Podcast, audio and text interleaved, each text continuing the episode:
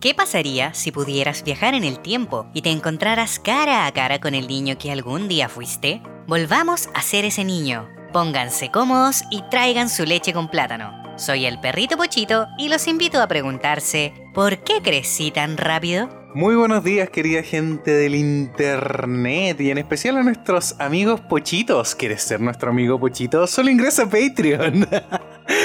Así es, chicos, hemos creado una nueva modalidad de Patreon para que ustedes puedan unirse a nuestra comunidad que se llama El Amigo Pochito. Así que ya no vamos a decir toda la semana buenos días, amigos pochitos, porque no todos son nuestros amigos pochitos. ¡Oh! ¡Qué feo! Pero podrían serlo. Pero podría serlo, O exactamente. podrías estar solo saludando a nuestros Patreons. También. Eso es más feo. Hola amigos pochitos Hola, y amigos el resto del mundo. que no está suscrita. Ay, que somos malos. Somos malos. Pero eso, chicos, tenemos una nueva reward en Patreon que por solo 3 dólares se van a La un única reward. Se van a llevar todo, todo lo que damos. Todo Así lo que damos. ¿Y qué damos? Revisar. ¿Qué damos? Lo damos todo. Lo damos todo por ustedes. No, invítalos a revisar Patreon. Sí, por favor. in- eh, bueno, siempre están los links en la descripción de todos nuestros videos para que puedan ingresar a la comunidad. Eh, siempre se llevan un wallpaper digital, un wallpaper para su celular y para su escritorio. Se llevan un montón de cosas, descuentos exclusivos en nuestro auspiciador Beta Store. Y sobre todo el cariño, los live stream que estábamos realizando esporádicamente. Y bueno, tienen acceso a nuestras historias especiales solo para nuestros amigos pochitos. También un aviso semanal en su Instagram. No se tienen que Exacto. mover de su camita ni de su. No. Nosotros les ahí avisamos ahí. Directo en su celular, se video. viene algo. Sí. Siempre los tenemos ahí al tanto. Sí, a veces les damos incluso acceso anticipado, así que ahí sí, si usted se quiere regalonear, vuélvase amigo bochito. Así que eso sin nada más que decir, chiquillo. Ah, nos estamos transformando en un maldito programa de televisión con sponsors y todo. Eso, chiquillo. Hoy día tenemos alerta de concurso, porque nuevamente tenemos concurso en este podcast. Vamos a tener tal vez un concurso mensual. Sí, probablemente. Así que prepárense. Este, de hecho, no estaba planificado. Nació No. gracias a Beta Store. Así que les damos un, Un fuerte aplauso. un fuerte gracias. aplauso. Muchas gracias a Beta Store por auspiciarse siempre. con Mm. esto. Pero no vamos a hacer el, el anuncio aquí del sorteo. Vamos a tirar como se viene un concurso. Sí, porque la verdad, este concurso, la verdad, la forma de participar va a estar bien fácil. Así que lo vamos a tirar más adelante porque todavía no tenemos como el anuncio oficial en Instagram, porque queremos derivar gente y todo el asunto.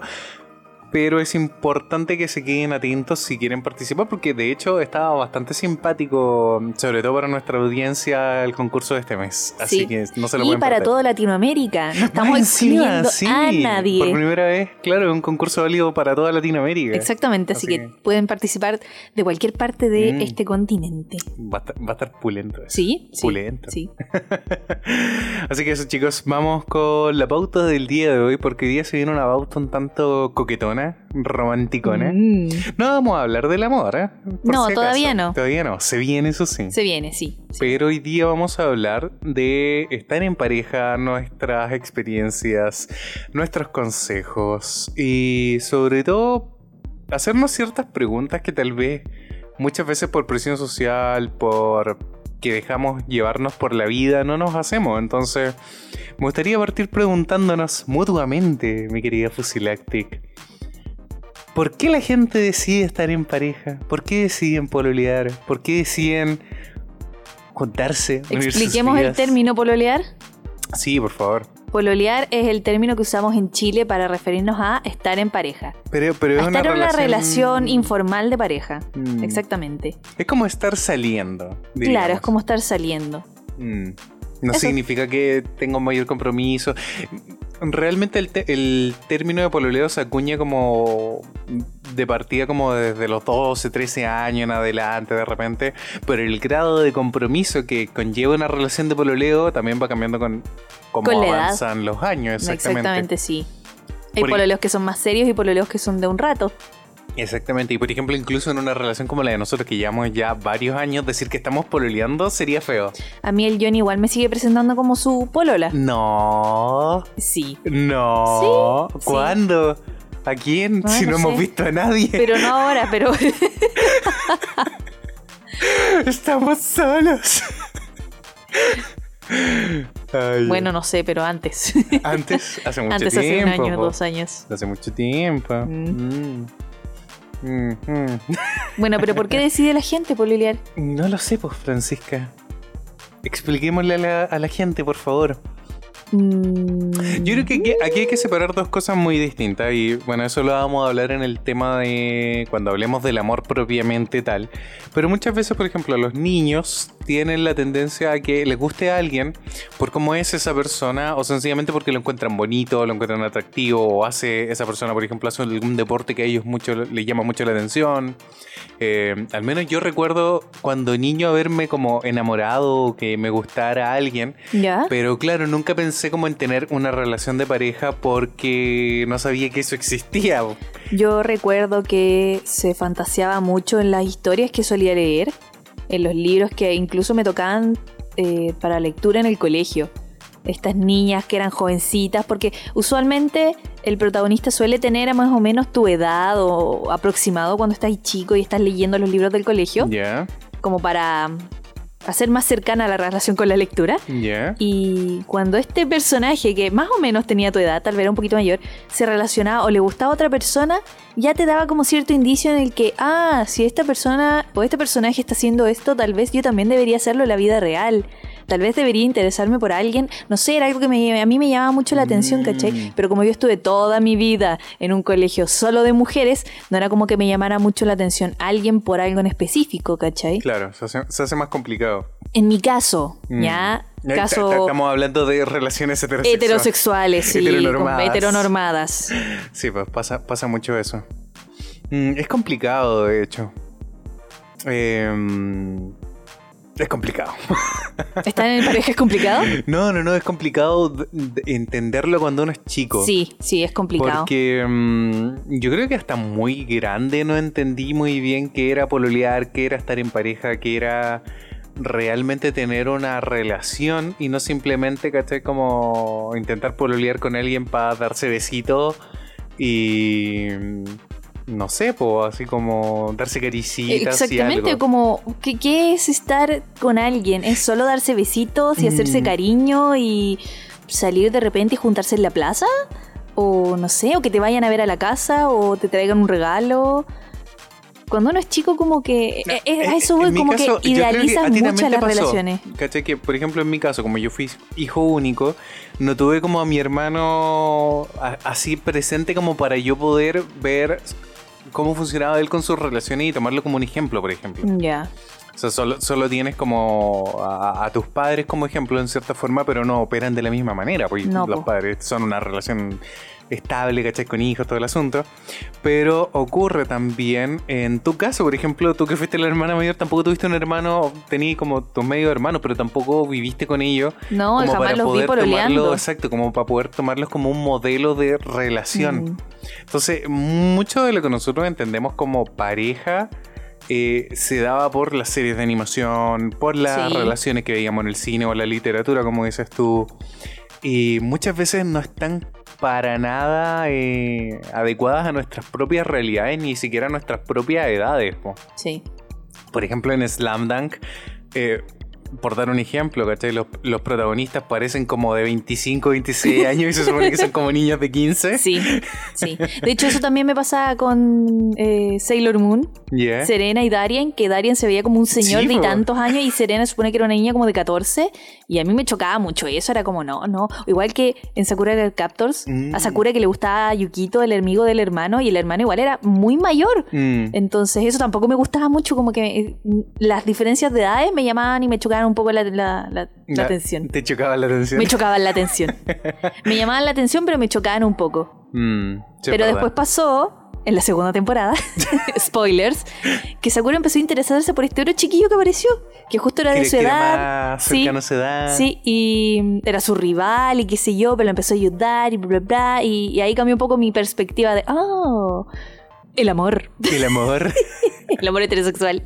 Mm, sí, es verdad. Pero tampoco van más allá de qué se trata una relación. Me acuerdo sí haber visto, ya cuando estaba como en la edad, en la edad media, En la edad media siempre decimos eso.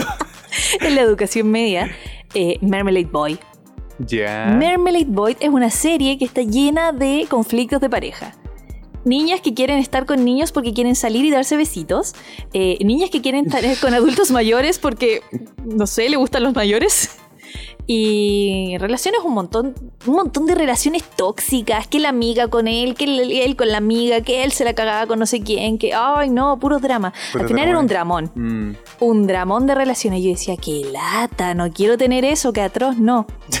y eh, dentro de mi grupo de amigas igual nos tomó tiempo, a, a mí yo, yo no cuento, Mm. eh, encontrar un pololo. Oye, todo esto punto aparte, chiquillos, no sé si lo alcanzan a escuchar, pero hay unos perros matándose afuera. Sí, hay unos perros ladrando. ¿Será que va a temblar? Igual nunca ladran. Toca madera. Entonces me acuerdo que una amiga tenía pololo porque lo conoció en una fiesta o en, en En una unas alianzas así, que eran como un colegio que estaba un poco cerca al nuestro. Ni siquiera estaba cerca, pero Mm. relativamente cerca. No me acuerdo cómo se dio esa relación, pero ella como que había empezado a pololear con él. Y era como la que siempre tenía pololo. Y tuvo Mm. varios. Y después otra amiga tuvo pololo y también tuvo varios. Y después otra amiga también tuvo un pololo y se quedó con él por mucho tiempo. Ahí estaba yo. yo no voy a hablar de mi relación anterior porque no va el caso, pero bueno. Ok, Eh, eso. eso, no es como que tenga mucha Sí experiencia que en relaciones. acabas de llegar a un punto muy... Para mí fue chocante. eh, que mucha gente recuerdo que me decían así como que anda, sal, así como ten vida, eh, anda a las fiestas, ¿cachai? Conoce a una, conoce a una niña, conversa. Pero no te explican más allá. Es como, es como que te tienen a la piscina y te digan, toma, nada. ¿Cachai? Si no Sí. sabes nadar, básicamente. Por eso, eso, eso me pasaba también con las series, con el anime, con las cosas que leía, Mm. los mangas, que era demasiado idealizado el amor y la relación de pareja. Entonces, como que yo pensaba que era muy imposible encontrar a alguien que me gustara, primero porque no conocía a mucha gente, no salía de mi círculo cercano, no me gustaba ir a fiestas, y a lo más tenía como un pequeño grupito de amigos ñoños con los que empezamos a salir a, a eventos. Y me Mm. acuerdo que ahí conocí, no me acuerdo cómo, pero conocí a un amigo que después resultó estar en el mismo colegio de mis hermanos, el mundo es muy chico, Siempre. y me llamaba mucho la atención porque igual no era como guapo ni nada, pero tenía como su queso y aparte tenía como cara de chino. Sí, le decían el chino en un Le curso. decían el chino. Le decían el chino, sí. Y después resultó que el mundo es muy pequeño. Yo me cambié de casa a un edificio que tenía patio en el primer piso y resulta que él vivía en el cuarto. Ya. Pero yo me enteré mucho después. Y mm, me atraía, pero como que nunca di ningún paso para acercarme a él ni nada. Y después de mucho tiempo me enteré que yo también le gustaba, como en la misma época. ¡Ay! Me da rabia eso. ¿Te da rabia eso? Me da rabia eso porque podría haber tenido pololo. Podría haber tenido Pero ¿qué pololo. significaba tener pololo? O sea, Es- igual Es, que, es que ese es el punto. hubiera significado una responsabilidad y un compromiso con esa persona. Porque nadie te ¿cachai? dice eso. No, pues nadie te lo dice. Mm. De que vas a tener que estar como pendiente de la otra persona, eh, no sé, pues llamarlo, conversar con él, eh, visitarse, conocer a la familia. Era como todo un ritual en torno al pololeo. Mm. Y mm, no sé, como que no. No, no, no se dio nomás, po. Ah. No se dio, no se dio. No sé qué hubiera sido el pololeo en ese entonces. Y yo creo que me hubiera dado mucha lata porque yo en ese tipo vivía súper lejos, él también vivía muy lejos, entonces hubiera sido muy difícil haber establecido como una relación, ¿cachai? Mm. Onda, juntarnos para ir a tomar algo, no sé, pues a una heladería o algo así o lo que fuera. Claro. Vivíamos súper lejos, entonces yo creo que no hubiera funcionado. Mm. Pero en ese tiempo, mis queridos niños, existía el Messenger. Ah. El Messenger. Aquellos sonidos que jamás olvidaremos. Entonces, claro, tal vez podríamos, podré- podríamos haber pololeado por, por ahí o qué sé yo. Pero no sé si hubiera sido... Lo hice como una relación más de ilusión, Sí. no sano. Mm.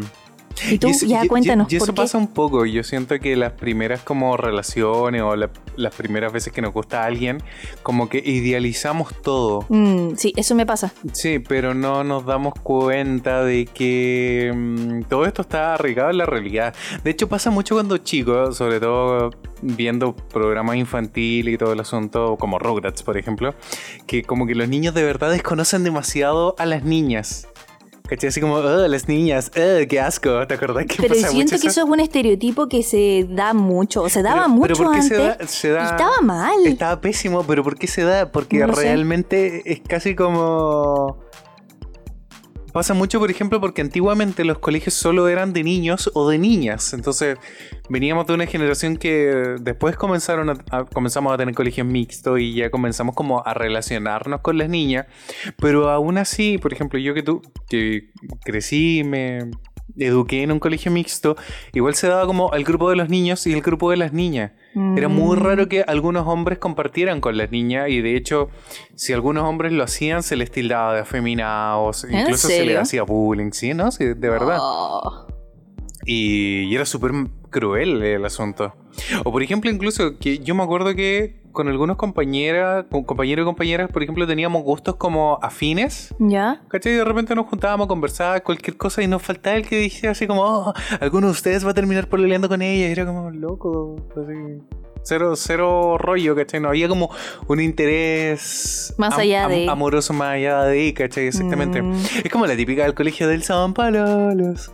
Entonces, hay, hay como mucho prejuicio, hay mucha falta de educación por parte de los papás también con los niños.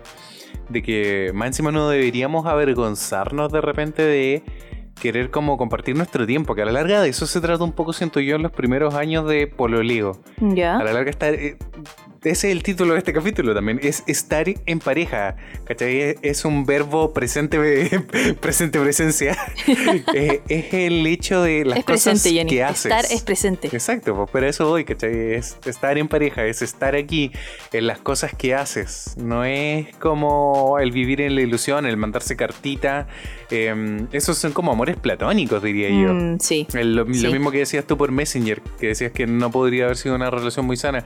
Claro, no, lo- no era No una era- relación a exactamente, no hubiera sido una relación real Mm, de No estar. significa ahora, chicos, no nos malinterpreten que, por ejemplo, una relación a distancia no pueda funcionar siempre y cuando, por ejemplo, las personas ya se conocían de antes. Puede y por- ser. Igual a hay gente que conoce a otras personas por internet, Sí. después se conocen en la vida real y congenian súper Sí, bien pues, y todo eso. funciona, ¿cachai? Sí, obvio, pero ese es el punto, hay que dar ese paso, el, el paso de la realidad, del presente, del Mm. estar ahí. Sí, pues.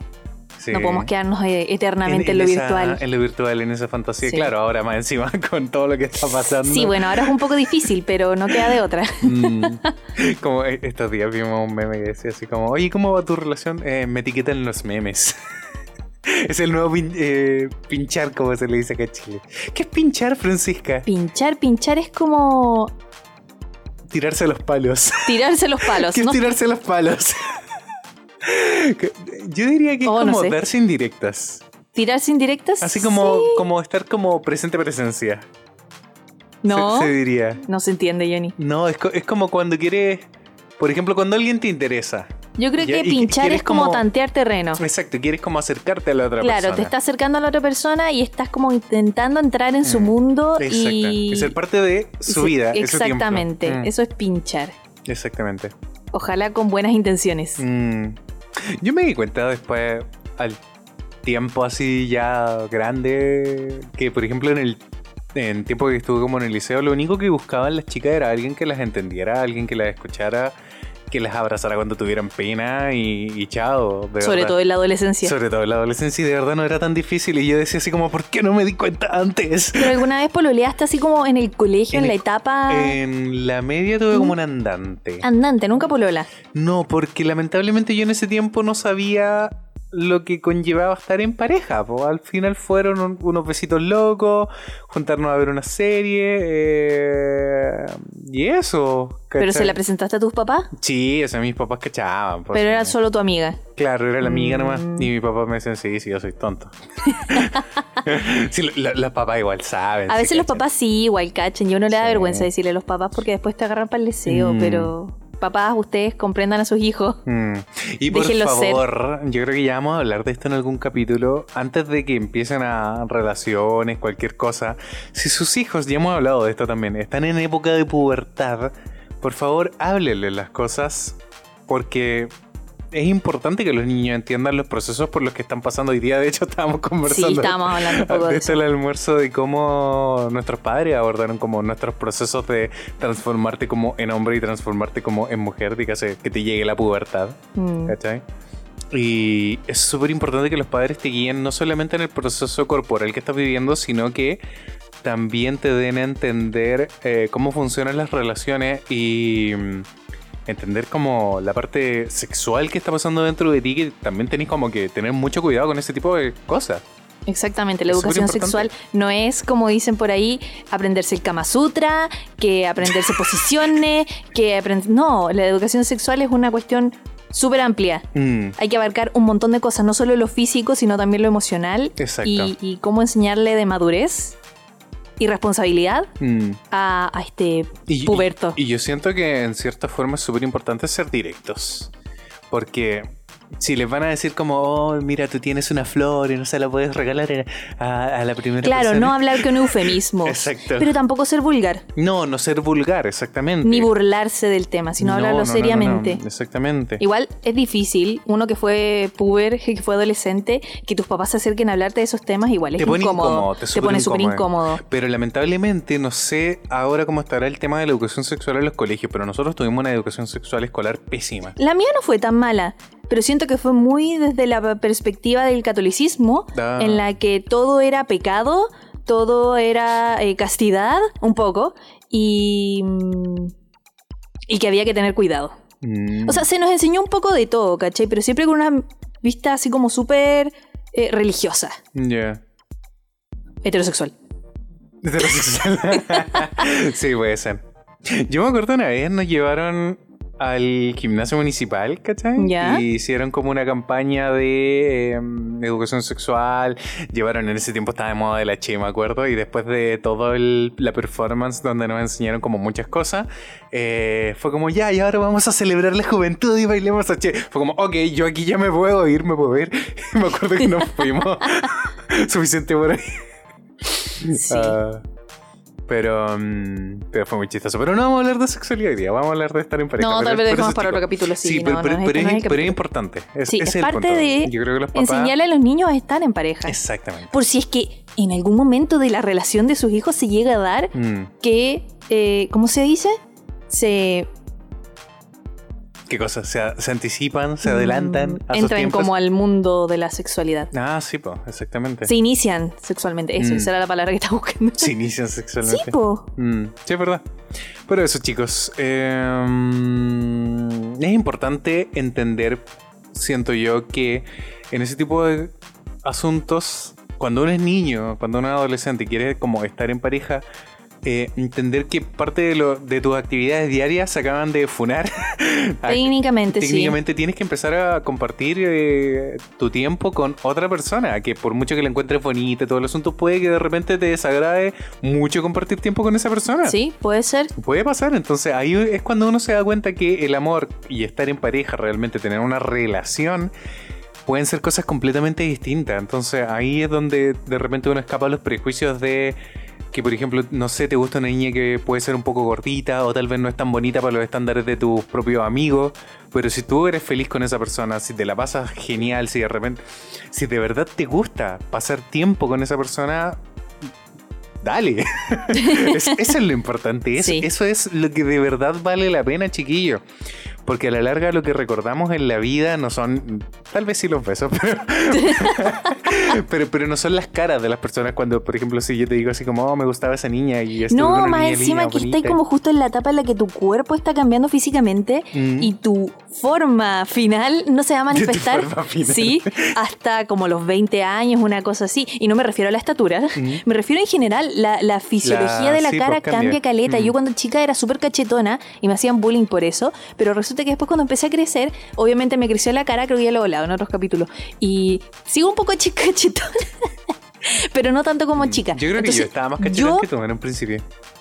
¿De qué estamos hablando? Cuando empezamos a... No estamos hablando de gordura, Johnny. No, no, no, pero yo igual era bien cachetón, pues es que ahora estoy chupado. Es que eso es diferente. Yo, yo creo que yo soy cachetón por naturaleza. Yo pero- también soy cachetona por naturaleza, pero antes era más cachetona. bueno. Pero eran como cachetes de niño, ¿cachai? Mm. Después te cambia la cara, entonces obviamente no vas a recordar como, o tal vez sí recuerdes como lo bonita que era esa persona cuando empezaron a pololear. Mm. Y que tal vez. Y la gente va a ir cambiando con el paso de los años. Y hay gente po. que empieza un pololeo eh, a los 15 o antes incluso y siguen de por vida. Mm. Y esas mismas personas no son los mismos niñitos de hace 14 años. Mm. Ahora son otras personas, son adultos, son físicamente diferentes. A los hombres que les crece barba, a las mujeres que les salen pechugas, cambia todo. Sí, es verdad. Entonces, Sí, po. puede que incluso esa persona que te atraía hace 14 años, ya Mm. estamos viejos, eh, ya no es la misma porque ahora, no sé, po, se tiñó el pelo, se hizo una operación, eh, cambió, no sé, Cambio de sexo. cambió de sexo, cambió de muchas cosas. Entonces, obviamente las personas van a cambiar, Mm. incluso de actitud. Exacto. Porque pero, lo, que- pero lo que uno valora, lo que, de lo que uno aprende, chiquillos, y eso era el punto al que queríamos llegar, es el tiempo que pasamos con esa persona, las cosas que aprendimos, ¿verdad? Las cosas Sí. que compartimos. Exactamente, porque uno se supone que está con esa persona para pasar tiempo y Mm. aprender cosas, y no porque es bonito Mm, o sexy. exactamente. O también sí. Mm. Yo recuerdo, mira, aquí vamos a hablar un poco de machismo y es súper bueno que lo toquemos también. ¿Ya? Que hace mucho tiempo, eh, una de las cosas del machismo pésimas es que se piensa que el hombre tiene como que invitar todo. Por Ah, sí. Ya, y aquí vamos a ser un poco duros, tal vez. Yo al menos voy a ser un poco duro para hablarlo. Pero se piensa mucho que, por ejemplo, los hombres piensan que eh, si, no sé, la llevan al cine, eh, le invitan un helado o gastan mucho en esa persona. Invierten mucho en esa Invier- persona. Invierten mucho en esa relación. Y ese es el punto. Est- Esto no es una inversión, chiquillos, ¿cachai? Esto no es una empresa. Y claro, y después lo he escuchado de hombres adultos, y eh, hombres adultos, Ah, dígase, sí, de también. 35, 40 años para arriba, piensan que si la otra persona no se entrega completamente a ellos, dígase sexualmente, perdieron el tiempo y perdieron su dinero. ¿Ya? Algo completamente horrible, algo completamente machista. Y recuerdo sobre todo un tiempo que estaba saliendo con una amiga, nos estábamos conociendo, no, ¿Ya? algunos amigos nuestros decían así como, ah, ustedes van a terminar juntos y toda la cuestión, no terminamos juntos ni nada. Y yo me acuerdo que un día con- conversamos sobre el tema y yo le dije, le, le conté esta misma experiencia, ¿cachai? E- e- Esta situación le dije, mira, yo tengo, conozco gente así eh, que piensa esto y esto y esto. Le dije, pero eh, yo creo que están viendo muy mal el panorama porque realmente, por ejemplo, independiente de que estés como en una pareja o en como en una relación, el hecho de pasar tiempo con otra persona, independiente de si tú, es tu pareja, tu polola, cualquier cosa, incluso un amigo, esas son las cosas que uno debe valorar. ¿cachai? Tú no debes, por ejemplo, invertir plata pensando o lamentar después que eh, estaba invitando a esta chica, por ejemplo, y después no terminó en una relación. ¿Cachai? Tú debes tratar de aprender por qué eso no terminó en una relación. Tal vez hasta de repente tú mismo te das cuenta de que esa persona tal vez no vale la pena, tal vez solo te está usando. Exactamente. Entonces es súper importante, chico, independiente, in- aunque pasen ese tipo de situaciones, incluso valorar ese tiempo porque te sirvió para aprender algo súper importante sobre ti mismo, sobre las personas, por ejemplo, no todas las personas son buenas. Eh, eso, eso con el machismo.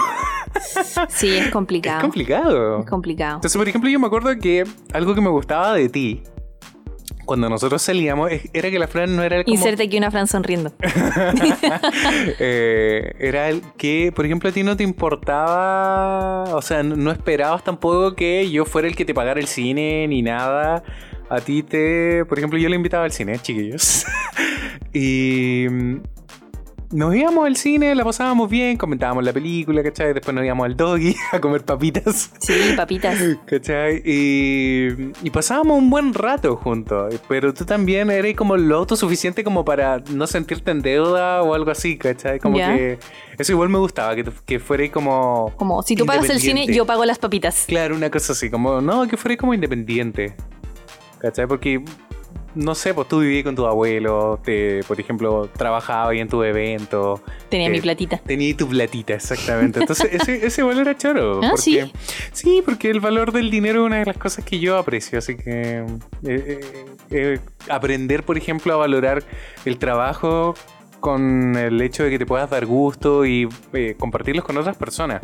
Independiente, como te lo digo, independiente de que pienses si eso va a terminar en una, re- si eso va a terminar en Exactamente. una relación. ¿Por qué? Porque esta relación empezó como una amistad. Mm, Entonces yo estaba al final saliendo con un amigo y pasándolo bien con un amigo. No estaba ahí como, ay, es que tal vez él me gusta o yo le gusto, no sé, que me invite. No, pues, ¿cachai? No, Claro, esa es la diferencia. el interés no era ese, el interés era pasarlo bien, Mm. conocernos y pasar un buen rato. Yo siento que si, si tuviera que dar mi experiencia, creo que son las relaciones más sanas las que se producen entre amigos. Sí. O sea, digo, no sé si entre amigos, porque también hay muchas relaciones que piensan así como, ah, es que, es que si nos ponemos a pelear vamos a matar nuestra amistad. Y pasa, de verdad puede pasar, ¿cachai? Y de repente el, el amor o el hecho de eh, no entender bien las relaciones eh, puede llevar a matar una amistad. O sea, puedes dejar de ser amigo de esa persona. Exactamente, entonces de repente conviene más eh, conservar esa amistad que intentar tener una relación. Muchas veces, no sé, hay, También yo hay creo caso y que caso. es que es claro, hay caso y caso, porque ¿qué pasa si te estáis perdiendo de la media relación Puede ser. por miedo a perder un amigo, ¿cachai? Mm. Y si son lo suficientemente maduros y la relación no funciona, pueden seguir siendo amigos Mm. después de eso. Es- eso a mí me pasó mucho cuando estaba como chico en la enseñanza, en la enseñanza media. ¿Perdiste amigos? No, no, no, como que había niñas que me gustaban, ¿cachai? Y por suerte tuvieron la madurez, ellas también, de decirme así como, mira, sabes que tú me caes muy bien, no quiero echar a perder esto. Ah, ya, muy bien. Y yo fue bien. como, oh, y mi corazón roto. ¿Y te rompieron el corazón? Sí, todo el rato. Oh, Pero igual seguimos siendo amigos y de hecho hasta el día de hoy lo valoro. ¿Sí? Sí, porque a mí me Mm. faltaba mucha madurez. Y, lo agradezco, de hecho. Así que es es súper importante saber también cuándo tomar ese tipo de decisiones. Yo recuerdo mucho, perdón, y para, para- para cerrar que te interrumpí. Había muchas relaciones tóxicas porque, por ejemplo, cambiaban de amistad a relación porque pensaban que al ser pololos tenían como esta capacidad de posesión.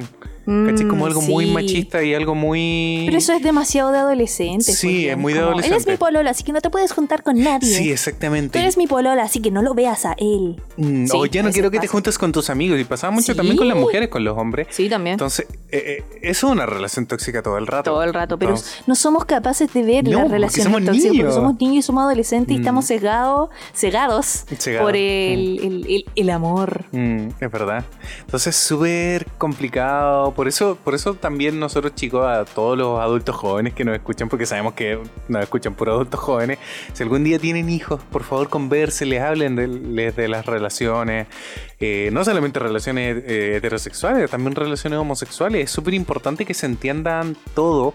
Pero por sobre todo yo creo que hoy día más que hablar si, así como de temas sexualmente hablando, estamos hablando como de las relaciones de cariño y de pasar Mm, el tiempo con, la- con otra persona. Sí. Entonces, creo que esa es la verdadera parte, la verdadera zona que es importante que entendamos en nuestro interior cuando queremos estar en pareja. Que era de lo que íbamos a hablar hoy Sí, día. sí. es bien Ahora, complicado. ¿Qué pasa antes de que me interrumpieras para no Perdón. perder el hilo? Por favor. Eh, ¿Qué pasa cuando ya si llegas como a cierta edad? No sé, pues ya pasaste como tu etapa de adolescencia, estás entrando como a la adultez joven y nunca pololeaste. Pasa un poco que, y está anotado en la pauta, Sí. existe una presión social, a veces incluso desde los padres, a que los hijos tengan ciertos tipos de relaciones. Mm, Y no solo amigos, sino como pareja, ¿cachai? Como Sí, que, verdad. no sé, siempre me, me ha dado la sensación de que hay una expectativa de como que los papás esperan que los hijos en algún momento se relacionen con alguien, mm. amorosamente, supongo, no sé, para tener algo más en el futuro. Pero No es la manera. eso, yo ya empecé a pololear con el Johnny cuando ya estaba bien vieja. y saliendo de la U. Era una señora. No, era una señora, pero era una señorita ya... ¿Cómo podríamos decirlo? En su madurez En su madurez. emocional. Sí, yo, Sí. Creo, yo creo que tú ya sabías lo que querías en la vida. Mm, Más o menos. más o menos. Pero tampoco, como se diría, ibas a dejar pasar a llevar tus ideales por algo. Entonces eso también es súper importante, chiquillas, muchas veces estar como en una relación que también comparte ideales, comparta como muchas muchas cosas que sobre todo nos mueven el corazón. Sí, pero por ejemplo, tú, tú que tuviste más pololas que, que yo, Ya. ¿Alguna vez tus papás te preguntan así como, ya, ¿y cuándo la polola? ¿Y cuándo vas a traer a alguien a la casa? ¿O ¿y cuándo se viene esto? No sé, pues esas presiones sociales tontas que a veces nos impone la gente, ¿cachai? Mm, Porque a mí hubo un tiempo en que me preguntaban como, ya, y el pololo, tirándolo en talla, el pololo, ¿para cuándo? No sé qué, porque no sé, pues siempre las vacaciones de invierno, o sea, de verano las pasadas, no sé, pues en la casa no hacía nada, o de repente salía con un par de amigas, pero nada más. mm, Entonces, como que te lesean porque uno tiene más tiempo, entonces tiene como el tiempo para pololear. Pero también me acuerdo que estaba la otra faceta del- de la relación en que como no quiero que pololees porque vas a perder eh, el foco en tus estudios. mm. Sí, pues también pasa, pasa. pasa mucho eso, sí, sí, es verdad. ¿A ti nunca te pasó? No, para nada. Eras Mateo. ¿Ah? Eras Mateo. Yo era súper aplicado. Sí, era, y era súper ñoño. ¿Qué significa eso? Eh, yo Que los niños no pololean. No, de hecho yo prefería, lo, lo he dicho en varios capítulos, nos juntábamos con nuestros amigos a jugar PlayStation, a jugar Super Nintendo, a dibujar. Me acuerdo que hubo un tiempo cuando no- me metieron como en el vicio de las revistas de anime, porque yo Ya. no, yo no sabía ni siquiera me había fijado que vendían revistas de anime en los kioscos, jamás se me hubiera ocurrido mirar. Y un amigo nos trajo revistas de anime y nosotros así, pero ¿qué es esto? Es la Biblia. y me acuerdo que le dije, ¿me la prestas para que para sacarle fotocopia? y partí la fotocopia y ahí como que armamos un culto de... Fotocopia en blanco y co- negro. Comprarnos revistas para como prestarnos, eh, claro, material para dibujar. po. Porque antiguamente, ¿te acordáis? Bueno, lo, lo dijimos en el capítulo del coleccionismo, que la única forma de obtener como material de las series que nos gustaban eran los álbumes de Salo, porque después de Salo dejó como de existir un poco y le dio paso como a las revistas de anime que llegaron desde el extranjero. Sí, llegaban muchas revistas españolas al- a los kioscos y yo por ser de Santiago tenía acceso al Portal Lion, donde estaba la comiquería y Mm. donde vendían muchos mangas, muchos cómics, muchas revistas Sí, pues antiquísimas, eran súper antiguas, eran como del 2002 y estábamos en el 2008 Mm, sí, es verdad. y era mucho más fácil acceder como a ese tipo de revistas. Mm, Por cierto, sí. les vamos a dejar aquí la etiqueta, chicos, al capítulo del coleccionismo porque es, es muy importante. Pero al de que- esta temporada, ¿verdad? Sí, al de, los hobbies y pasatiempos. ¿Al de los hobbies pasatiempo o al del Diógenes? Ah, yo creo que ambos. vamos a vamos a los dejar dos. los dos. Sí. por si acaso, si los quieren ir a escuchar. Mm, sí, son, son- son muy buenos capítulos, por cierto. Mm. Pero sí, yo me acuerdo, de hecho, que eh, muchas veces a través de los hobbies también podemos llamar la atención de eh, otras personas, bueno, lo Mm. dijimos en un principio de este capítulo, para, por ejemplo, de repente empezar una relación. Yo tengo una historia. Yo creo que las relaciones tienen que empezar primero con una amistad. ¿Tú decís? Sí, no al tiro así como, me gustas. No te conozco, pero, a me veces, gustas. pero a veces de eso puedo. Sí, pues, eh, claro, es una pésima forma de hacerlo. Por eso. Pero a veces, por ejemplo, el hecho de que tengas un hobby, un gusto como afín, puede llamar a que eh, se genere una amistad y después se genere una relación. ¿Ya? ¿Nos vas a contar tu caso? Sí, obvio. Ya, ¿Quieres que te lo cuente? Sí, pues, no iba a- ¿me ibas a decir ¿Sí? eso o no? Sí, no sé No si sé, ya dale, sí, cuéntalo. Bueno, resulta O que- censúralo, ponle otro nombre. No, sí. Juan- Sin nombres. Juanita Freya aquí nunca va a aparecer. Pero resulta que eh, a mí mucho tiempo me gustaba Nirvana, yo llevaba como cancionero, aparte que estaba aprendiendo a tocar la guitarra. todo Y tenías el pelo largo y eras un, No, todavía no me deja el un pelo chiquillo largo. loco del por el mundo. Todavía no. Ah. Pero me acuerdo que empecé a llamar la atención de una niña. Eh, porque claro, como que yo era distinto a todos los chicos que había conocido. Porque era ñoño. Y, Ah. y no tenía como vergüenza de demostrarlo. ¿Vergüenza de ser ñoño? Vergüenza de ser ñoño, exactamente. Porque mucha gente reprime que le gustan ciertas cosas. Sí. ¿cachai? Y de hecho, yo siempre lo he dicho y siempre los comento, que me arrepiento tanto de no haber juntado el álbum de Sailor Moon porque me encantaba Pucha, Sailor sí. Moon. Pero mm, por presión social ahí como, uh, está juntando el álbum de Sailor Moon, ¿cachai? Y todo el asunto como que me, da- me daba vergüenza, pues, ¿cachai? Es obvio, está como- está como dentro de tu amigo, tampoco querés como perder estatus. Porque lo- lo- los adolescentes somos muy estúpidos realmente. Mm, Bueno, el asunto es que después de ese capítulo yo aprendí que no tenía que esconder, ¿cachai? Mi gusto, mi actitud, porque eso me podría haber llevado a conocer a mucha más gente. Y fue gracias, de hecho, a uno de los ciclos de anime que se hicieron en Rengo, que entendí, sobre todo conociendo amigos muy adultos que po- llevaban estos gustos así, pero en la sangre, que se podía ser un adulto funcional, que se podía seguir siendo cabrón chico pasándola bien, eh, sobre todo que esto era un, era un hobby, un vicio, por así decirlo, súper sano, un poco caro, pero sano. Entonces, mm, ya, yo ya mis cancioneros, ¿cachai? Ya mi guitarra, y eso empezó a llamar la atención de una chica, que era muy guapa, por cierto. Eh, no más guapo que este, mi amor. Sí, arréglalo. Yo sé que hoy día no me arreglé. Ah. Ah. ¿Y Pareja feliz, matrimonio feliz, chicos. Bueno, la cosa es que a mí por, jamás por la cabeza se me ocurrió que esta chica podría haber estado interesada en mí. ¿Ya? Y después ella como, ya íbamos como conversando cierto tiempo, ¿cachai? Nos relacionábamos bien. eh, a mí se me ocurre como confesársele. ¿Cachai? Y ella me dijo, hace un tiempo si me hubieras dicho eso, así como yo hubiera corrido a tus brazos, pero ahora, mm, lo siento, perrito. Ah, te dijo eso. Más o menos en esas palabras. Y yo fue como, no. Te demoraste mucho. Me demoré mucho. Te sí. demoraste mucho, Sirik. Tal vez eras muy lento, Johnny. Ah, Sí. sí, todo el A rato. veces pasa, a mí también me pasó, pues, ¿cachai? Mm. Que podría haber tal vez. Porque yo había iniciado como una amistad con este cabro y me caía súper bien, no nos veíamos mucho, pero. y porque llegué tarde no se pudo. ¿no? Mm, sí, pues a veces pasa eso, pues uno no se da cuenta.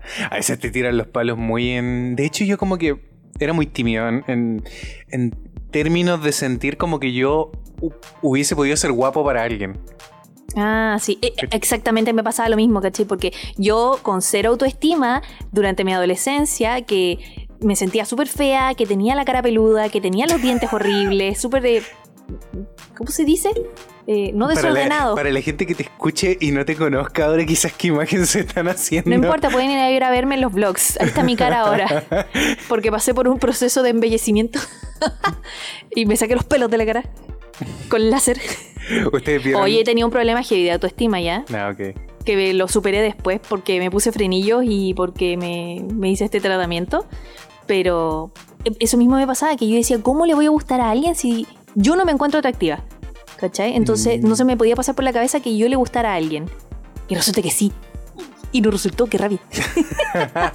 Pero bueno, Es que yo creo que eso es lo que pasa. Conforme maduran las relaciones, uno ya no se interesa solamente por la belleza física, sino también eh, por las conversaciones, por, por muchas otras cosas. pues, porque a la larga empiezas a entender que las relaciones son el tiempo, es el compartir. Entonces, las cosas que tú compartes son las que te parecen mucho más atractivas e interesantes. mm, Entonces, mm, eso.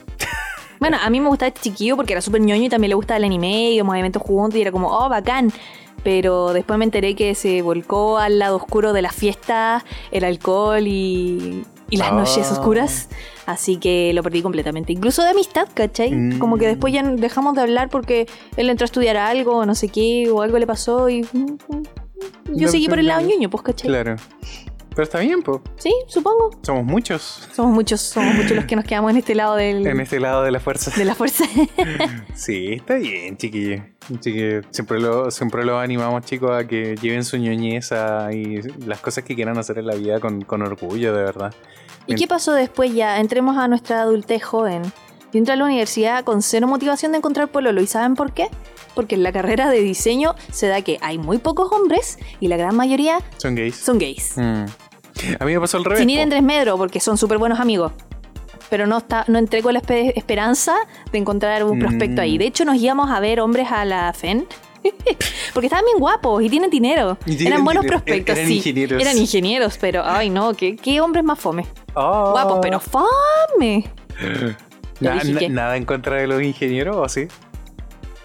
Para los No lo sé. ingenieros que nos escuchan. Bueno, no estoy con un ingeniero, así que no puedo dar No, fe de nada. es verdad. A menos de que sean ingenieros ñoños, ¿cachai? Que tengan un tema afín. Es que era solo lo que nos pasaba con los de la FEN, Mm. que eran como estos papitos zorrones, que eran súper guapos y con dinero, pero no tenían nada que ver como con nuestro mundo, ¿cachai? Mm, sí, es verdad.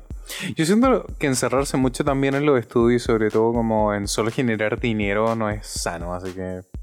O sea, si yo hubiera podido encontrar a alguien durante la universidad y haber pololeado, tal vez hubiera sido bacán, ¿cachai? Pero... No, no, no, a lo que voy, te... estamos hablando de los ingenieros. O sea, Ah. me fue un poco del tema de... No, yo estaba hablando de las relaciones. No, pero bueno, de, de los ingenieros, ¿cachai? Que hay mucha gente que de verdad se mete a esa cuestión no porque le guste la ingeniería, sino porque quieren plata, ¿cachai? Bueno, pues les han prometido cosas, tal vez. Sí, es verdad. Pero bueno, aquí estamos. y aquí estamos. Eh, algo se me estaba yendo. Ah, lo, lo que estaba hablando tú de la universidad. Bueno, a mí me pasó a la inversa, porque yo venía de región. Entonces... El Johnny se desató cuando llegó a Santiago. Sí, pues es que a mí me dijeron, mira, vas a entrar a estudiar una carrera donde está lleno de mujeres, hay muy pocos hombres, ¡uh! y las mujeres santiaguinas me habían contado que eran como más loquillas que las niñas recatadas de región. Ok. Entonces yo dije así como, oh, me voy a dejar querer. ¿Y eso fue lo que pasó? Es- eso fue lo que pasó. No fue mi culpa. Mira tú. Mira tú. No fue mi culpa. Ya, pero cuéntanos más, po. No, eso, bueno, Te dejaste querer. ¿Por cuántas? perdí la cuenta. ¡Oh! Pero sí es verdad. Bueno, yo igual, ya pasando y analizando toda la situación que había en nuestra universidad, dije, ya, filo, no voy a pololear porque no tengo tiempo. No hay mucho tiempo en la carrera eso, de eso diseño. también me pasó un poco. O sea, de hecho piensa que la primera polola que tuve en la universidad fue una compañera de curso. ¿Ya? ¿Cachai? Porque a la larga compatibilizábamos un poco el tiempo con eh, hacer los trabajos juntos de repente, ¿cachai? Mm. Y acompañarnos en todo el asunto. Em, pero es súper heavy darse cuenta, por ejemplo, de distintas realidades, porque yo siento que es súper... eh, ¿Cómo se diría? eh, que te nutre a ti como persona darte cuenta, por ejemplo, de todos los tipos de compañeros que tienes. Ya. Porque yo me acuerdo que teníamos compañeros que tenían mucha plata, compañeros que venían de verdad así, casi que de campamentos. eh, compañeros que venían, que eran huérfanos de hecho, algunos vivían en asilo. Eh, al menos en Lutema, en Lutema a mí me pasó, ¿cachai? Que tuve Mm. gente así como con realidades sociales muy duras. Y, mm, Y entraron a estudiar diseño. se entraron a estudiar diseño. Yo me sentí un afortunado por tener a mis papás, ¿cachai? Que me querían y todo el asunto. Eh, pero no me sentía tan afortunado como los papás que tenían, como los que sus padres eran arquitectos o diseñadores o Ah, ingenieros, porque le ayudaban con los trabajos y eran unos malditos. Tenían una pequeña ventaja. una pequeña ventaja competitiva en la carrera. Bueno, pero Ay, ay. no hay nada que hacer ahí, pues, No, pero ahí, por ejemplo, uno también se agrupa con la gente que entiende tu realidad social, por así decirlo. Sí. Porque me acuerdo que no podía congeniar con la gente que le daba lo mismo gastar, ya lo hemos dicho en el capítulo de las Sí. tareas, creo. Llegar y gastar en los plotters así como si nada, porque para uno era como. No tengo plata para los materiales de este ramo o ploteo la lámina y a la larga era jugar con la plata. Entonces, ahí es cuando, por ejemplo, mira, un, un buen punto, ya empiezas como a buscar valores morales, tal vez, o ciertas como comprensiones como valo- de valores dentro de la persona con la que quieres estar. Ya. Que entienda cómo, cómo ves el mundo, cómo entiendes ciertas cosas. Eh, porque sobre todo, por ejemplo, chicos, cuando uno entra a la universidad, la universidad se vuelve bien política. Eh, sobre todo con las tomas, los paros. eh, Yo no me metí mucho en ese mundillo. no, yo sí.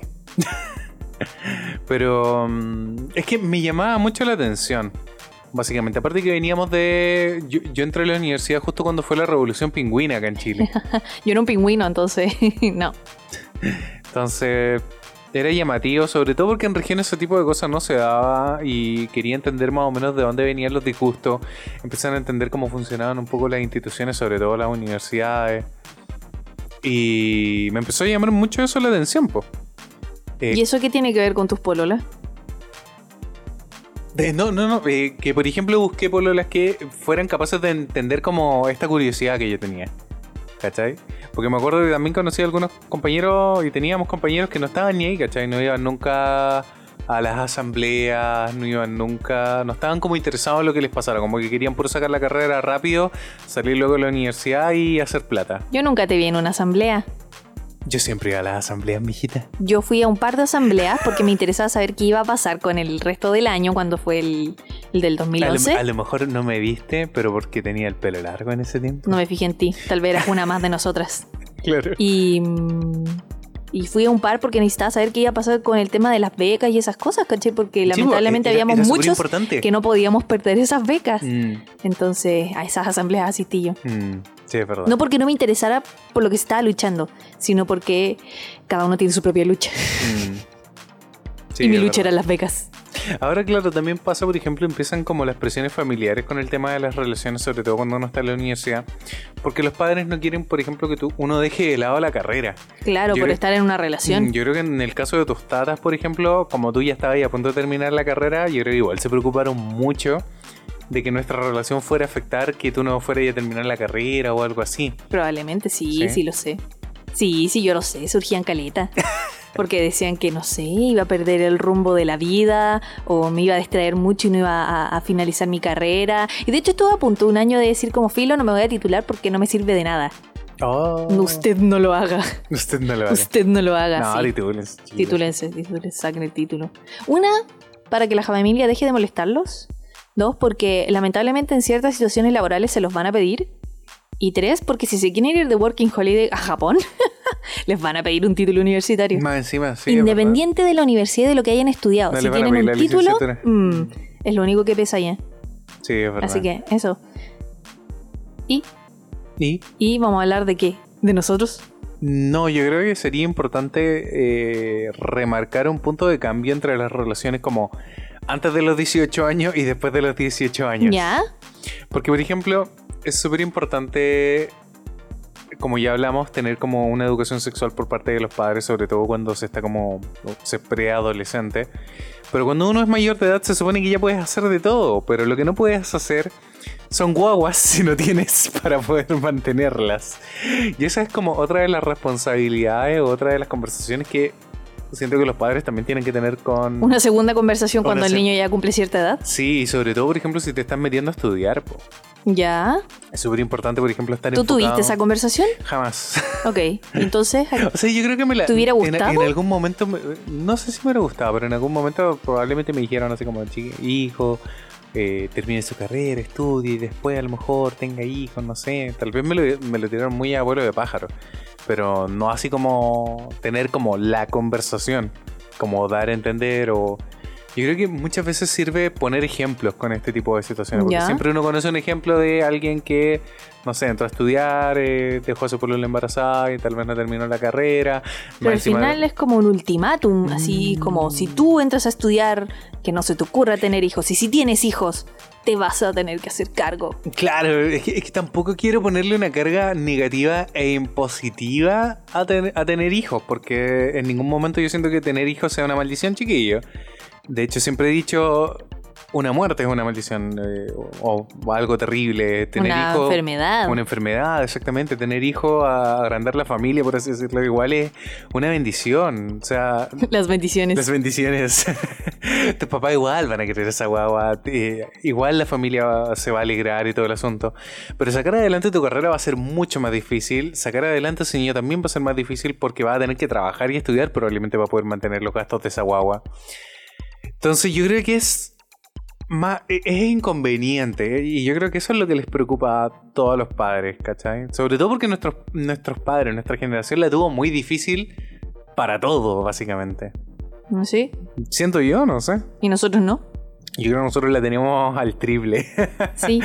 Y pandemia. y pandemia más encima. Mm, de hecho, bueno, ahora nuestras generaciones están decidiendo así voluntariamente no tener hijos por todo lo que está pasando. po. O atrasar la paternidad. Atrasar exactamente hasta que uno sea, por ejemplo, su- lo suficientemente sustentable para poder mantener un niño, que no es cosa menor, pero, mm, pero es complicado. Entonces, es súper importante, por ejemplo, porque volviendo un poco al tema de lo que es estar en pareja, muchas veces pasaba que eh, estas parejas cuando tenían estos hijos no llevaban mucho tiempo juntos y se daban cuenta muy tarde o muy temprano que eh, no estaban hechos para estar juntos, pero ya tenían un hijo por medio. Mm. Entonces terminaban separados, eso también a la larga termina también repercutiendo muchas veces en el niño. Y todo se hace más difícil, no es que sea imposible, chiquillos, pero... Pero es más difícil, es más duro. Y sobre todo yo siento que cuando uno está en- una pareja donde las cosas se conversan, nosotros todos siempre conversamos, cuando estamos como súper perdidos, sobre todo ahora en cuarentena, cuando yo lo único que quiero hacerme es bolita, le digo a la Francesca Fran, paremos un poco, conversemos. ¿Qué vamos a hacer? ¿Qué queremos? Porque nosotros teníamos muchos sueños este año. Muchos planes anotados. muchas metas. muchas metas, queríamos hacer un montón de cosas. Entonces, claro, pues las metas y nuestros sueños siempre se, se cambian en valor de las circunstancias que estamos viviendo. po. Y es súper importante conversar ese tipo de cosas, sobre todo cuando se está en una pareja y tú te quieres proyectar. Yo creo que eso es lo que cambia con respecto del pololeo a ya estar en pareja. Te digo la verdad, Johnny. Dime, tú no sabes nada. No, no, no, no, no. Creo que te lo conté una vez, pero una vez una amiga me dijo que tú y yo no íbamos a durar más de un año. Chan, chan, chan. Chan, chan, chan. Y aquí estamos. Y aquí Cinco estamos. años después. Casi seis, Sí, Fran. sí, casi seis años después. Sí. Mm. ¿Y Así cómo ha nomás, sido? Ha sido un Ha sido viaje difícil. intenso. Sí, ha sido súper Ha sido intenso. súper intenso. Y Creo cada año ha sido si- súper si- intenso. Si tuviera que decir, definir nuestra relación, creo que sería intensa. Pero intensa de qué manera, porque después se imaginan una cuestión así como mm, intensa. No voy a ¿De qué tipo de intensidad estamos hablando? Definamos los que hemos hecho muchas cosas. Hemos, eh, sí, hemos hecho muchas cosas. Hemos pasado por muchos cambios en nuestras vidas también. Exactamente. Mucha gente se ha ido de nuestras vidas también. Mm. Entonces, Mucha gente ha llegado a nuestras vidas. mucha gente ha llegado a nuestras vidas. Nuestras vidas cambiaron un montón. O sea, primero pololeamos un año. Después nos, decidimos vivir juntos. Eso también fue un cambio, Un lo- cambio loquísimo. rígido. Se casaron mis papás ese año, ¿te acuerdas? No, eso fue el que- año siguiente. El año siguiente, bueno, tuvimos que ayudarles con el matrimonio, fue una locura. Yo terminé la carrera, Terminaste la carrera, a trabajar. trabajar, decidimos irnos a Japón. De Japón ahora volvimos para acá, entonces no hemos parado. Sí, hemos De verdad, parado. nosotros este año queríamos como encontrar un trabajo ya, pasarla bien, juntar nuestra plata, ir al cine, ir harto al cine, porque en Japón no pudimos ir tanto al cine. Y sobre todo, por ejemplo, para nosotros ir al cine era casi como un ritual de pareja bonito, ¿cachai? Que nos ayudaba como, por ejemplo, a a hacer más llevadera la semana, porque a nosotros nos Mm. gustaba ir al cine en la semana. En las noches. En las noches, después del trabajo, en vez de volver a la casa, ¿cachai? Como de, de estar encerrados todo el día en la oficina, volver a encerrarnos a la casa, nos íbamos a encerrar al cine. Sí, Pero no solamente pero eso. nos íbamos a distraer nos al íbamos a distraer, comíamos algo rico. eh, claro, y era distraernos, era tener como nuestra cita romántica. Y eso, y eso era súper importante, sobre todo porque se me llevadera la semana. Creo que lo hablamos en el capítulo Del trabajo, probablemente Probablemente. de, de esta situación de que venía desde hace varios años atrás donde uno lo único empezaba el lunes y era como "Oh, que llegue luego el viernes para poder Oh, el sí. fin de semana pero no es una forma sana de vivir entonces ahí nosotros entendimos que teníamos que de a poco disfrutar las pocas horas de semana que teníamos libre porque de verdad las jornadas de trabajo acá en Chile son súper extensas más si le sumas más encima los tiempos de desplazamiento Mm. al trabajo se hace mucho más terrible. Entonces, teníamos que aprovechar el tiempo que teníamos juntos de alguna manera, de, de enriquecer también nuestra vida, nuestra relación, eh, de hacer algo productivo en la semana. No es como que des la semana por perdida y solo el fin de semana sea el día en que puedas hacer cosas. Claro. Entonces, eso es súper importante entenderlo así en las relaciones.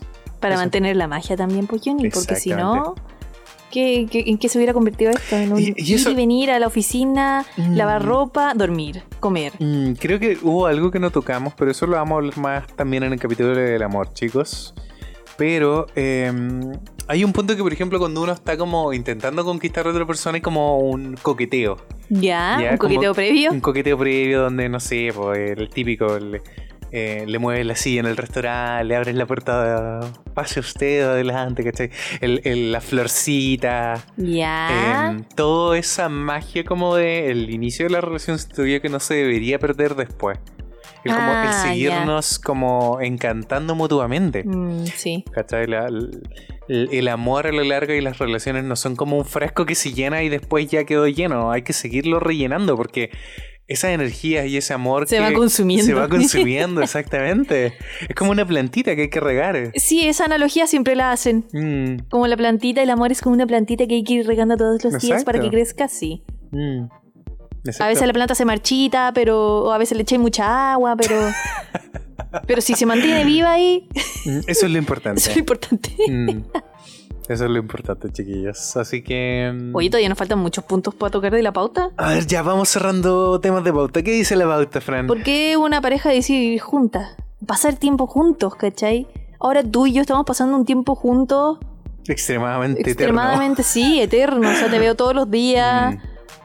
Mucha Te veo todos los Yo días. creo que mucha gente se lo pregunta. Y, y yo creo, chiquillos, que es súper importante que cada uno tenga su espacio. ¿Tenemos nuestros espacios? Yo siento que sí. ¿Sí? Sí, sobre todo porque hacemos cosas distintas. Eh, el otro día, por ejemplo, yo estaba como triste, molesto. Igual peleamos y eso es súper importante, chicos, que también lo entiendan. No, ¿cómo se diría? No idealicen el amor ni las relaciones de pareja. Es De que todo va a ser hermoso siempre, Exacto, feliz. Es normal discutir. ¿cachai? Pero tampoco idealicen una relación tóxica. No entiendan que está bien discutir siempre también. Lo importante Claro. es como discutir, arreglar los problemas, entender por qué a alguien le molesta algo, por qué a alguien le dolió algo y tratar de cambiar y avanzar en eso. ¿Por qué? Porque si te importa la otra persona, tú no vas a querer hacer sentir mal a la otra persona. Y así funciona, básicamente. Entonces hay días que, por ejemplo, yo el otro día me quise hacer bolita y la Fran aprovechó para tener su tiempo y grabar el video que subió a su canal. Mi último video último de video. ASMR. Así que se los vamos a dejar aquí Se lo vamos a también. dejar aquí para que lo vayan a ver. Mm, sí, es una buena idea, ¿verdad? Sí. Auspiciando No es necesario que lo vean, pero si quieren escucharlo, pueden Mm. ponerlo de fondo y se van a relajar.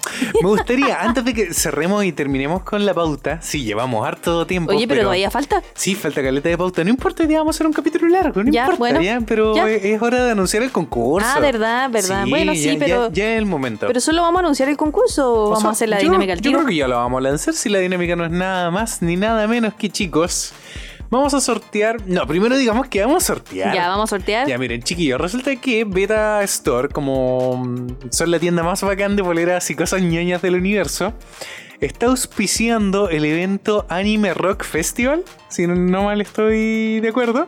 ¿Sí? ¿Sí? No, no, pero estoy confirmando. ¿Cómo se llama? ¿Cómo se llama? No está anotado aquí, pues, Johnny. Sí, sí estaba, está ¿no? anotado. Bueno, Anime Rock Festival, estoy segurísimo que es el Anime Rock Ah, Festival. Anime Rock Festival, sí. Sí, ya, el Anime Rock Festival que se va a llevar a cabo en manera online, inéditamente para toda Latinoamérica. Adivinen qué día.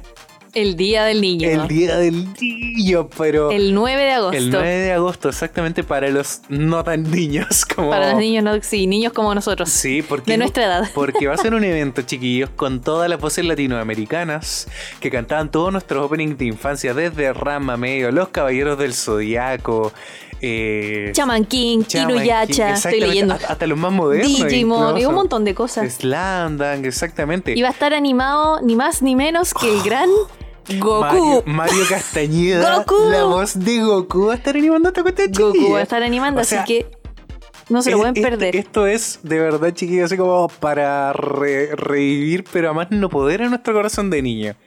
Si tienen hijos, yo creo que más encima lo pueden ver ahí con su familia, porque más encima, como las entradas son digitales, eh, ustedes compran una entrada y van a poder entrar digitalmente a ver el festival y lo puede ver toda la familia. Mm. Entonces, a la larga no es como que tengan que pagar una entrada por cada integrante. Pagas una entrada y vas a poder acceder al Se festival. supone que no deberías decir eso, Johnny. Ah, estamos, estamos dando un dato. Sí, creo. Ah, pero- Bueno, ya. Pero si ustedes quieren participar, lo único que tienen que hacer Bueno, es. nosotros, como ¿Por qué crecí tan rápido? Gracias a Beta Serigrafía, a través Store. Beta Store, vamos a sortear dos entradas entre todos nuestros suscriptores de YouTube. Solamente eso, tienen que estar suscritos a nuestro canal de YouTube, chicos.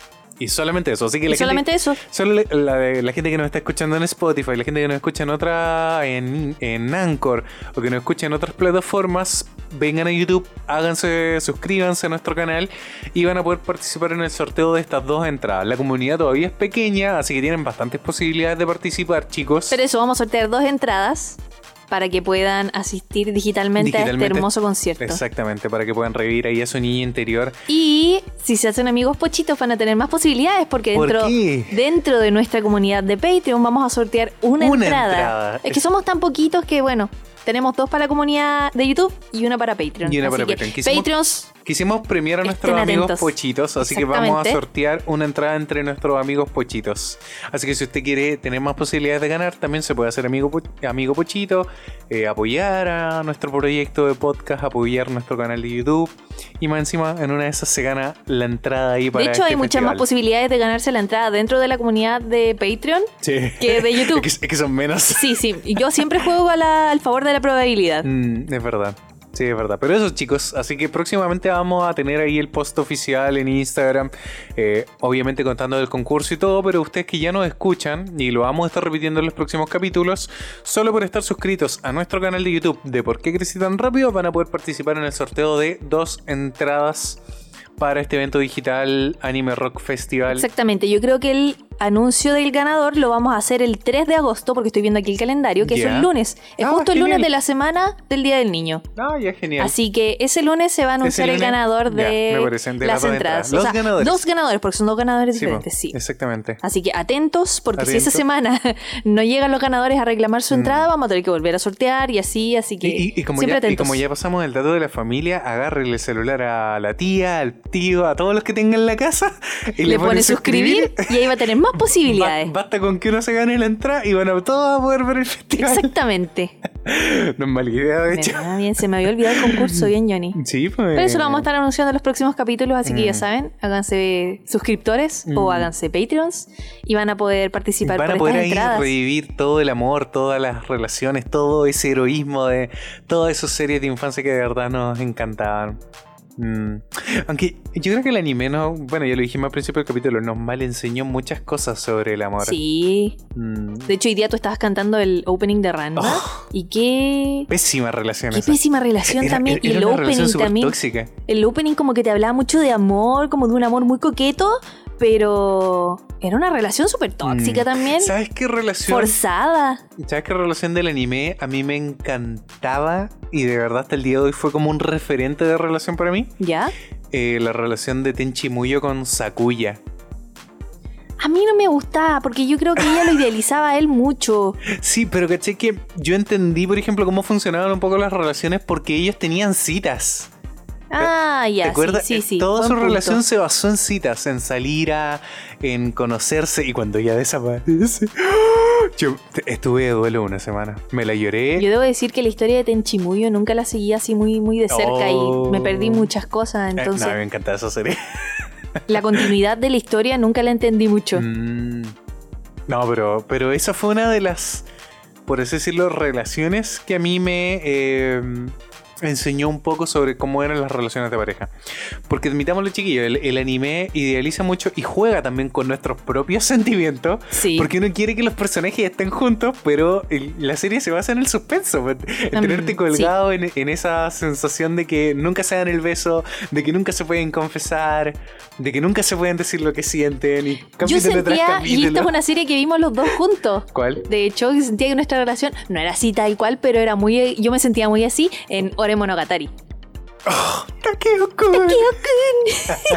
No porque la niña fuera como, ay, inocente y pura y, y- y De pequeña hecho, y, y frágil. serie, la volvería a ver encantado. sino porque Takeo era como un hombre grande, gigante, Claro. masculino, Y y a veces me sentía un poco así. Mm, Yo una vez hice. Bueno, nosotros. Sí, hicimos- una vez hicimos cosplay de- sí. Takeo. Y Sí. todas se querían sacar fotos Y conmigo. todas se querían sacar fotos con el Johnny y me daba una rabia porque él no quería hacer el cosplay.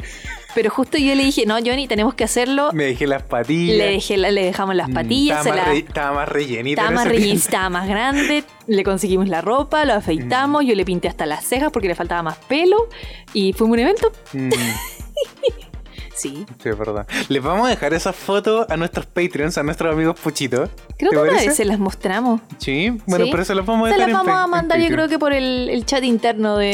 Sí, tal sí. vez, ya. ¿Viste? Nuestros amigos Puchitos se a llevar una exclusiva ahí Sí. para los que no hayan visto las fotos.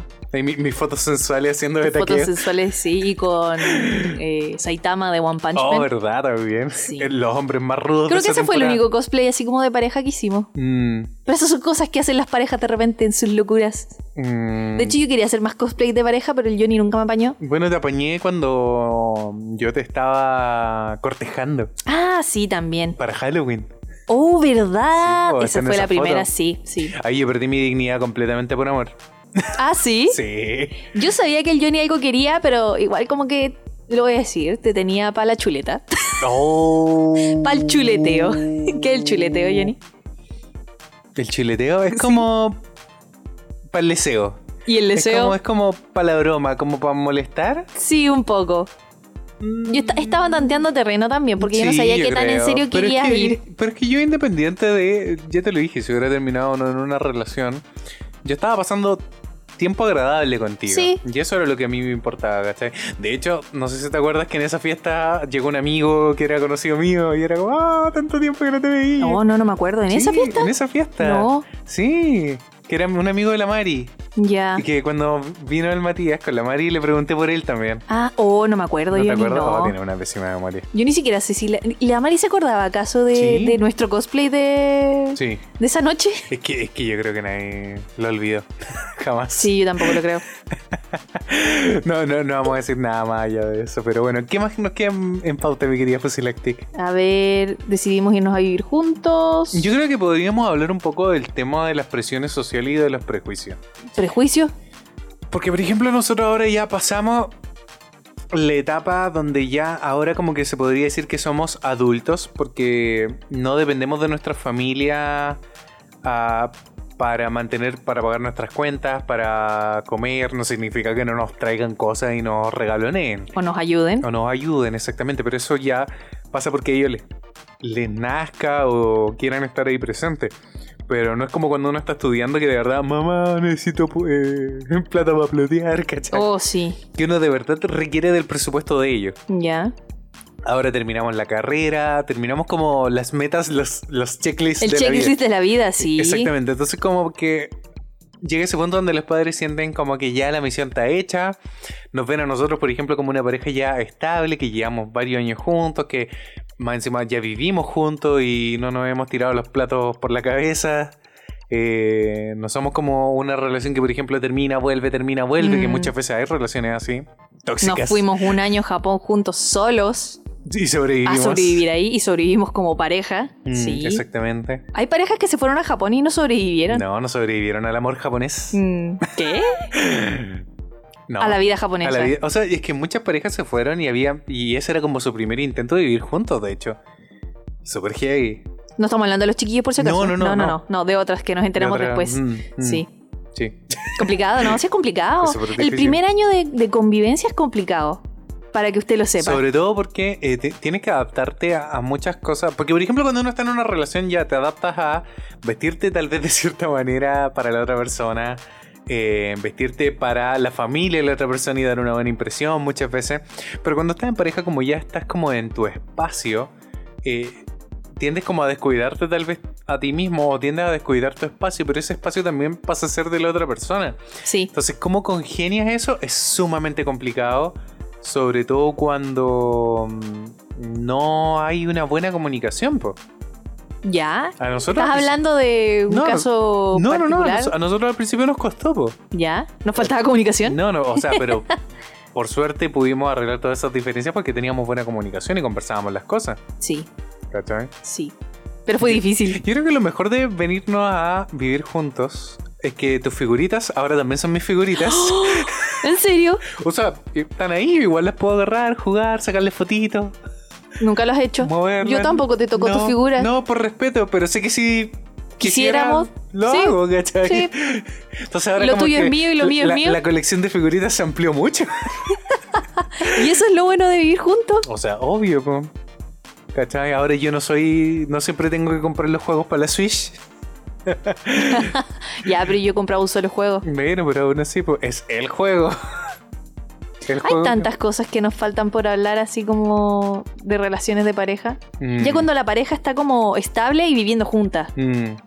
Yo creo que eso, lo- eso, deberíamos dejar en otro en- capítulo. para el sí. capítulo del amor, incluso. Sí, sí. Porque hay muchas cosas que, por ejemplo, uno hace y deja de hacer por amor. Sí, Entonces, es, es- es bastante complicado. hay muchas cosas que uno se calla por amor. También. Por ejemplo, nosotros, bueno, como estábamos hablando un poco del tema, volviendo al tema de los prejuicios familiares, como ya no, nos desviamos un poco del tema de la checklist. Claro, pues viene el punto en que te empiezan a exigir ya, ¿y los nietos cuándo? No, primero el casamiento. Ah, verdad, también. Aunque últimamente Ah. han, han estado viendo más guagua que casamiento. ¿Por qué quieren guagua? No. No digo que las guaguas no fueran del casamiento.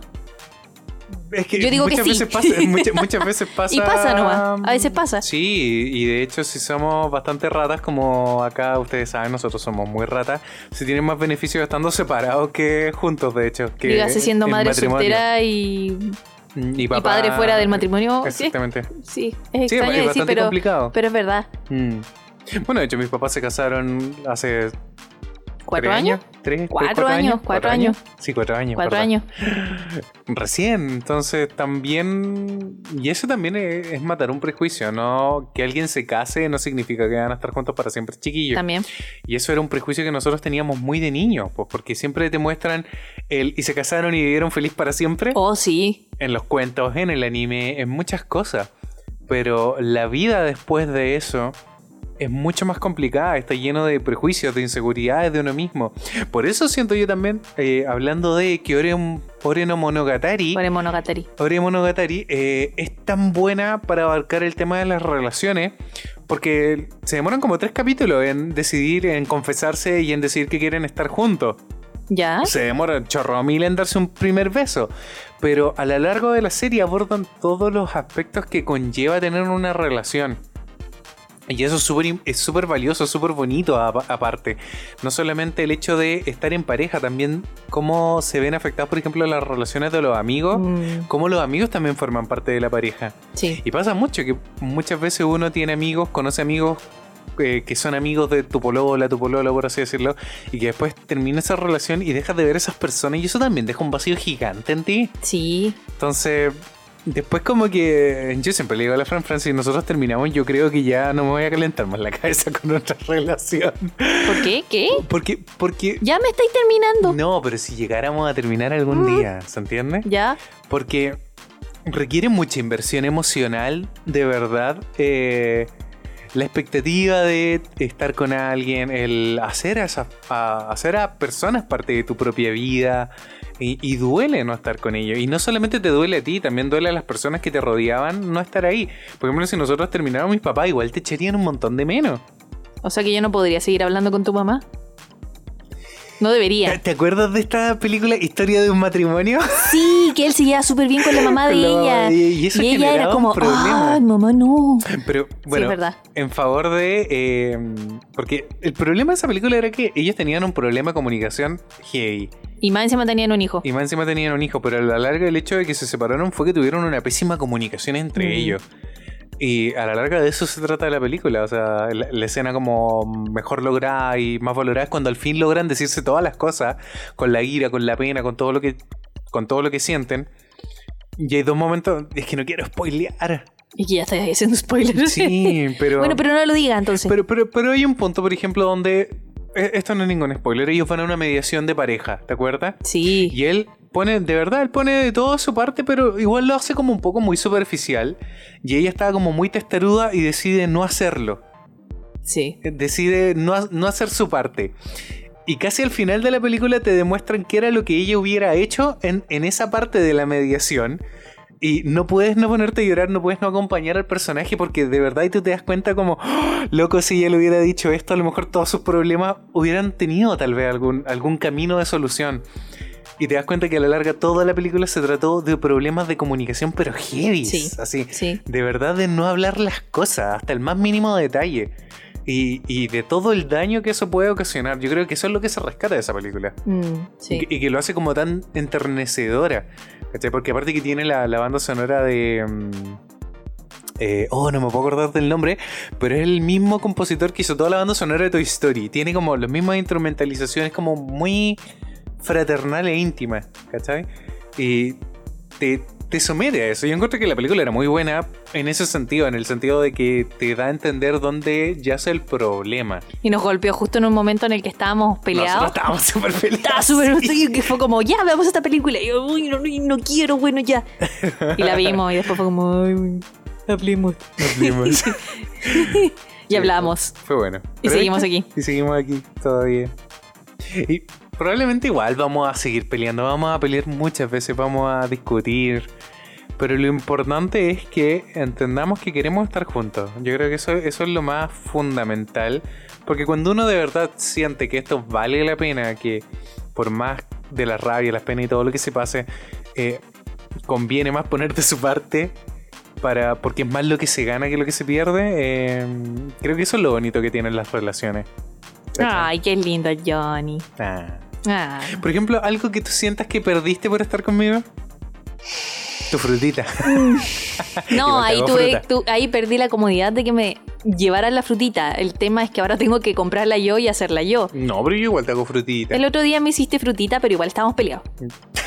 Igual te faltó la mandarina. Te, la dejé ahí así como. Sí, como con rabia. Dije, esta fruta trae maldad. Esta fruta fue hecha sin cariño. Sin cariño. Sí. Igual te lo hice con cariño. Igual nunca sin la fruta, así que está bien. Pero siempre te traigo tu cafecito, tu Sí, sí, tecito. sí, sí. Eh, ¿qué, ¿Pero qué perdí? No sé. ¿Qué perdí? No sé, po, No algo- sé realmente. Por ejemplo, yo igual he tratado de darte tus espacios para que puedas dibujar. Eh, yo trato, por Mm. ejemplo, muchas veces yo, a mí me encanta ver películas, pero me da pena igual ver películas solo. A veces siento que tal vez eso perdí, de ver mis series solas. Por ejemplo, antes veía muchos doramas. Y te acordás que el otro día en Netflix estábamos viendo como haciendo zapping y de repente apareció un ¿Cómo actor era? que yo a- amaba. aterrizaje forzoso en tu corazón. Sí. y apareció un actor que me encantaba cuando veía mis doramas como por allá en el 2012. Y, y es una cosa que yo no puedo ver contigo porque yo sé que no te va a gustar. Mm. Entonces tal vez siento que se perdí ese como espacio de ver series o cosas así. Pero que- podría hacerlo. Por ejemplo, ahora estamos ¿Ver haciendo solo? algo. Sí, yo juego Animal Crossing y tú ves tu yo anime. estoy viendo Gundam Iron Blood Orphans. Pero porque- igual de repente veo la serie, igual cacho más o menos lo que está Sí, pasando. po. Y me veía a mí así como llorando. Sí. Dándome vuelta así como, no. Es que yo sé que esto después va a afectar la relación, entonces tengo que estar atenta. Así. Johnny, pero si es una serie. Pero si Johnny, tú sabes que todos en Gundam mueren. Siempre en Gundam mueren. Porque si no, no te comprarías el robot.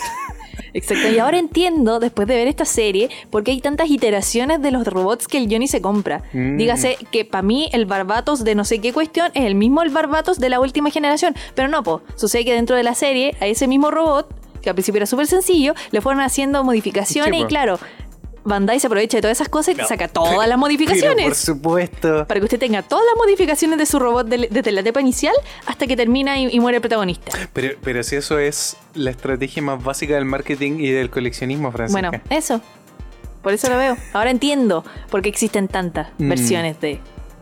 Por eso yo siento, miren, Pero no es una serie que me guste. mm, yo creo que por eso también, chiquillo, algo muy importante sobre todo estar en pareja.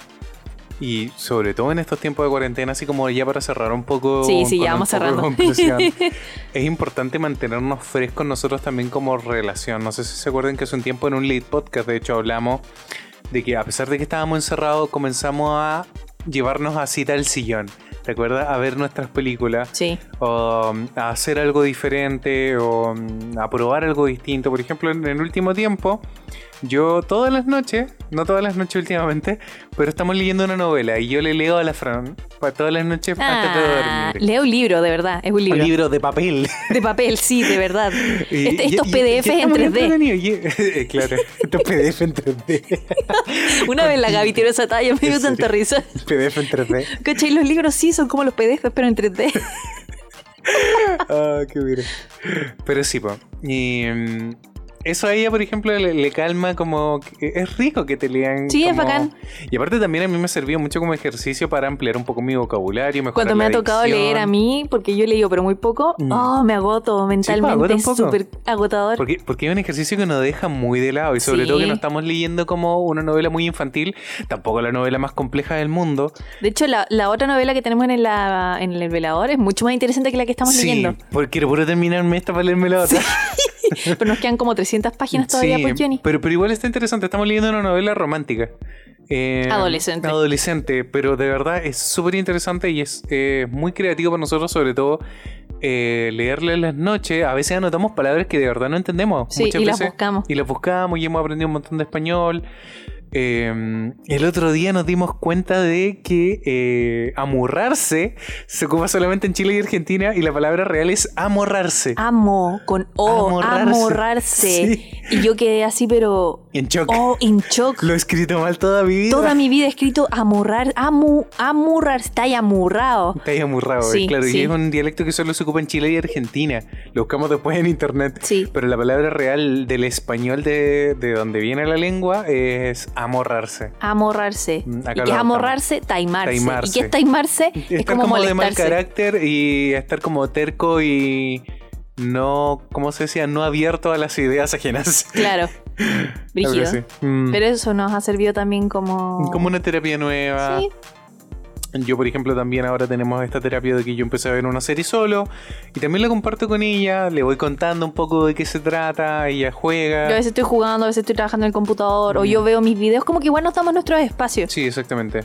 Por ejemplo, el otro día la Fran estaba dibujando y yo me puse mi audífono y me puse a escuchar un concierto del Arkenciel de este año porque echaba mucho de menos como sentarme a escuchar música, que era algo que hacía hace, hace mucho tiempo. Mm. Pero no es como estar trabajando y escuchar música, no, sentarme y lo único que hacer, concentrarme en la música. Mm. ¿Se entiende? Sí, Es y yo creo que eso es distinto. súper sano dentro de una pareja y sobre todo las parejas que están ahora pasando mucho tiempo juntas. Mm, tener como sus Eh, propios tener espacios. sus propios espacios. Y sí. también tener sus espacios compartidos. Exactamente, porque no se trata. Eso pasa mucho al principio de las relaciones, que uno quiere pasar como la mayor parte del tiempo con la otra persona porque se están conociendo, Mm. están viendo qué cosas tienen en común, qué cosas les gusta compartir y qué no. Pero ya cuando uno lleva cierto, claro, tiempo, eh, es bueno darse sus espacios. Mm, Sí. Sí, obvio.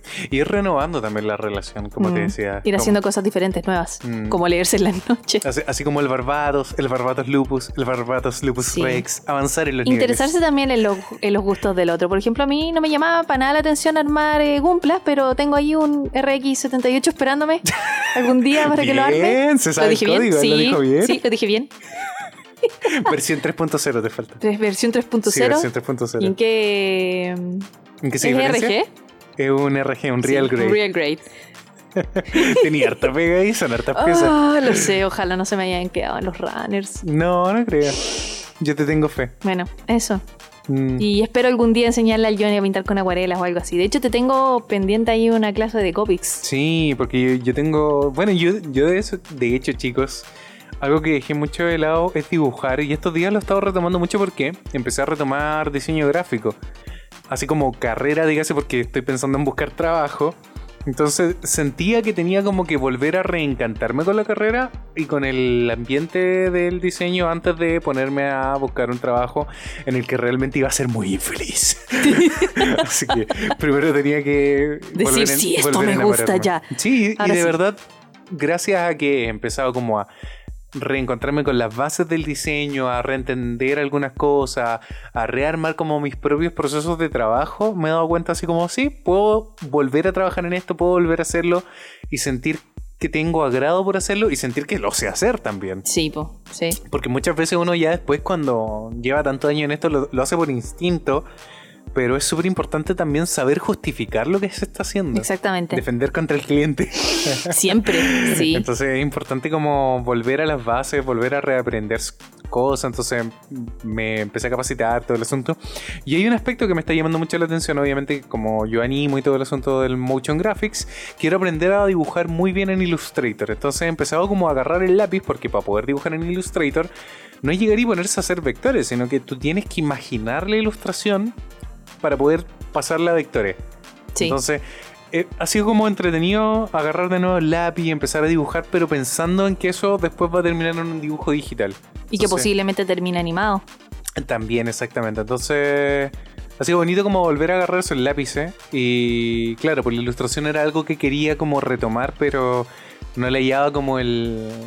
eh, eh, ¿El sentido? El sentido capitalista de que en qué me beneficia, ¿cachai? De tu alma. Claro, beneficia mi alma, sí, lo sé, ¿verdad? De hecho, tener como estas actividades, ¿cómo se diría? Como la terapia ocupacional le, le llaman. Sí. Es tener como esta actividad que te mantiene como motrizmente eh, funcional, Ya. ¿cachai? Pero que también te ayuda como a relajar y soltar el estrés, es súper importante.